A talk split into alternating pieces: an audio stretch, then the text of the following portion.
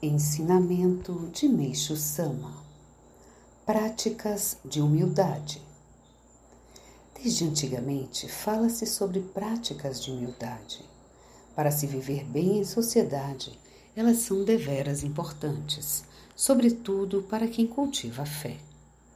Tenho visto com certa frequência nas organizações religiosas atitudes que denotam falta de humildade entre os mestres que divulgam sua doutrina. Os velhos provérbios.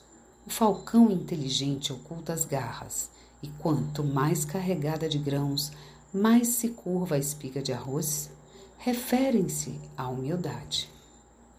Desejos egocêntricos, tais como de querer se exibir, de se mostrar importante ou conhecedor de tudo, de se vangloriar, etc., produzem efeito contrário.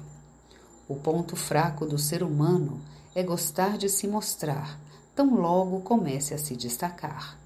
Por exemplo, quando uma pessoa que até então exercia uma profissão comum levava uma vida igual aos outros, ou mesmo uma pessoa menos favorecida socialmente, que repentinamente passa a ser chamada por algum título, como professor, doutor, irá indagar-se: será que sou mesmo assim tão importante? De início, ela se sentirá feliz e agradecida. Com o passar do tempo, no entanto, ficará cada vez mais ansiosa por ver reconhecida sua importância. E isso se passa com a maioria. Até então, tudo ia bem, mas daí em diante a situação piora e a pessoa torna-se impertinente, embora dificilmente tome consciência disso. Deus abomina a vaidade. Tanto a virtude da modéstia quanto a humildade são realmente inestimáveis, principalmente na vida civilizada.